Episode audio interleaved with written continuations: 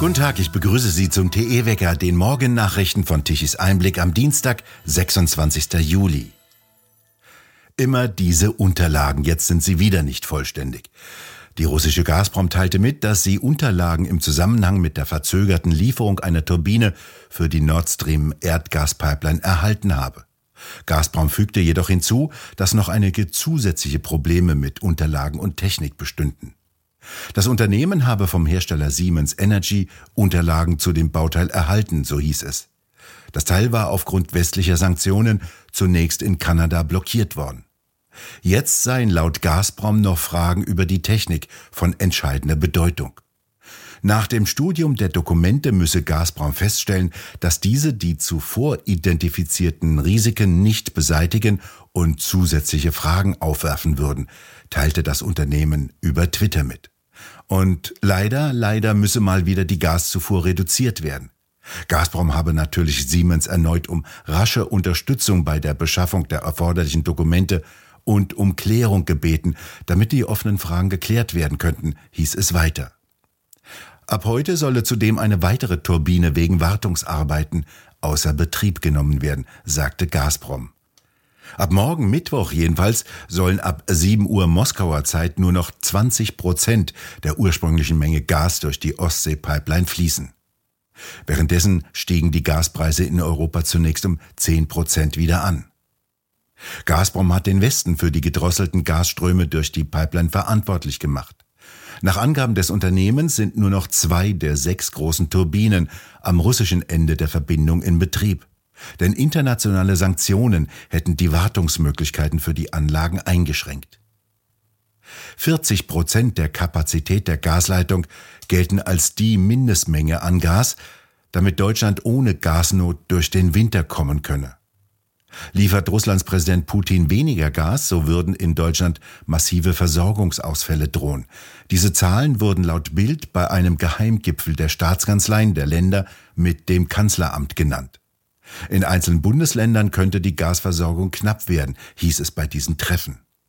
Trotz des Turbinenstreites sei Russland nicht daran interessiert, seine Gaslieferungen nach Europa vollständig einzustellen sagte Kreml-Sprecher Peskow am Montag vor Journalisten.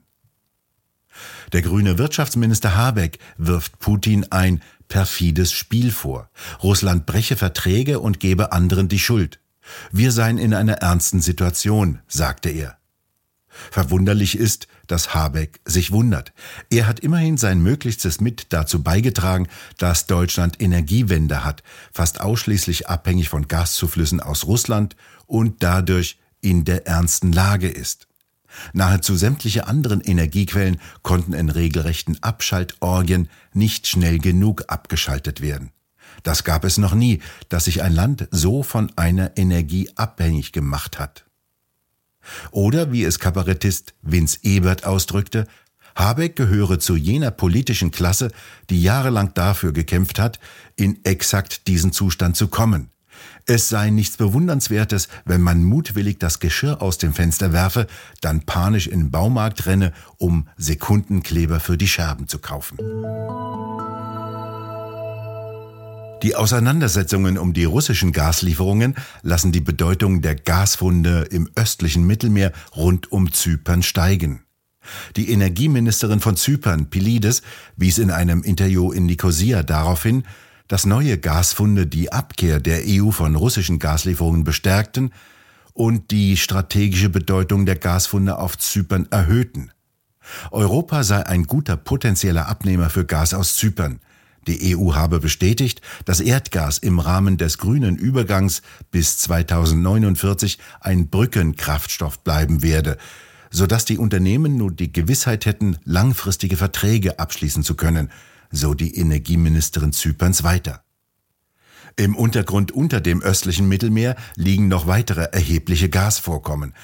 Anfang des kommenden Jahres ist eine weitere Bohrung in dem Gasfeld Aphrodite 160 Kilometer südlich von Zypern geplant.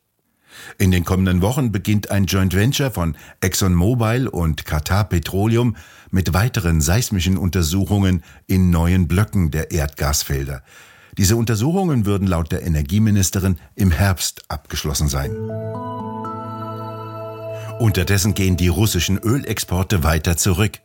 Nach Recherchen der Nachrichtenagentur Bloomberg sind die Lieferungen des Landes bereits seit fünf Wochen in Folge zurückgegangen. Seit Mitte Juni sollen sich die Liefermengen pro Tag um 480.000 Barrel oder 13 Prozent vermindert haben. Händler und Anleger beobachten die russischen Rohölströme genau, denn sie sind von zentraler Bedeutung für den globalen Ölmarkt und die Frage, wohin er sich entwickelt. Nach der Invasion Russlands in die Ukraine zogen sich viele europäische Unternehmen aus dem Handel mit Russland zurück. Asiatische Länder, insbesondere China und Indien, füllten die entstandene Lücke. Laut Bloomberg gäbe es jedoch erste Anzeichen dafür, dass die Nachfrage beider Länder nachlasse. Die Nachrichtenagentur wertet dafür Schiffsverfolgungsdaten aus. In Deutschland gerät Gesundheitsminister Lauterbach immer mehr in die Kritik aufgrund seiner gewaltigen Bestellungen von neuen Corona-Impfstoffen. Er hofft, dass sich möglichst viele mit einer vierten Impfung spritzen lassen. Er will vier unterschiedliche Impfstoffe auf Lager haben, insgesamt bis zu 240 Millionen Dosen. Doch jeder Zweite kann sich laut einer Umfrage des Meinungsforschungsinstitutes INSA nicht mehr vorstellen, sich im Herbst noch einmal gegen Corona impfen zu lassen. Der Chef der Kassenärzte Andreas Gassen meinte gegenüber Bild, was wir mit so viel Impfstoff sollen, das bleibe das Geheimnis des Ministers. Ende Mai hatte Lauterbach noch gesagt, er wolle 830 Millionen Euro für weitere Impfstoffe ausgeben. Morgen will die Gewerkschaft Verdi, dass die 20.000 Beschäftigten des Bodenpersonals der Lufthansa in einen eintägigen Warnstreik treten. Am Mittwoch soll die Arbeit um 3.45 Uhr niedergelegt und am Donnerstag um 6 Uhr morgens wieder aufgenommen werden. Zurzeit laufen Tarifverhandlungen für die Beschäftigten bei den verschiedenen Tochtergesellschaften der Lufthansa. Verdi fordert 9,5 Prozent mehr Gehalt, mindestens 350 Euro pro Monat mehr. Es soll ein Mindeststundenlohn von 13 Euro festgesetzt werden. Das bisherige Angebot der Lufthansa lehnten die Gewerkschaftsmitglieder ab, weil es die Inflation nicht annähernd ausgleiche. So wenig Jugendliche gab es noch nie im Nachkriegsdeutschland wie jetzt. Laut Statistischem Bundesamt sind 8,3 Millionen Menschen im Alter von 15 bis 24 Jahren. Dies sind etwa 10 Prozent der Gesamtbevölkerung. Und dies ist damit der niedrigste Wert, der seit Beginn der Zählung 1950 gemessen wurde. Seit 2005 sinkt der Anteil Jugendlicher in Deutschland, nachdem er seinen höchsten Wert zu Beginn der 80er Jahre mit 16,7 Prozent hatte. Im Vergleich mit anderen EU-Staaten liegt Deutschland im Mittelfeld. Irland hat den höchsten Anteil an Jugendlichen mit 12,6 Prozent. In Tschechien und Bulgarien ist dieser Anteil mit jeweils 9 Prozent am geringsten. Hitze und Gewitter sind erst einmal weg. Deutlich kühler wird es heute als in den vergangenen Tagen. Im Norden ziehen am Morgen Regenschauer einer Kaltfront durch. Die Temperaturen erreichen in Hamburg nur noch knapp 20 Grad. Im Süden wird es einen Wechsel von sonnigen Abschnitten mit durchziehenden Wolken und Temperaturen um die 25 Grad in der Höhe von Frankfurt und bis fast 28 Grad in Freiburg geben. Nachts wird es vor allem im Norden mit 13 Grad schon recht frisch. Am Mittwoch kommt dann von Süden wieder wärmere und trockenere Luft auch nach Norden. Wir bedanken uns fürs Zuhören. Schön wäre es, wenn Sie uns weiterempfehlen.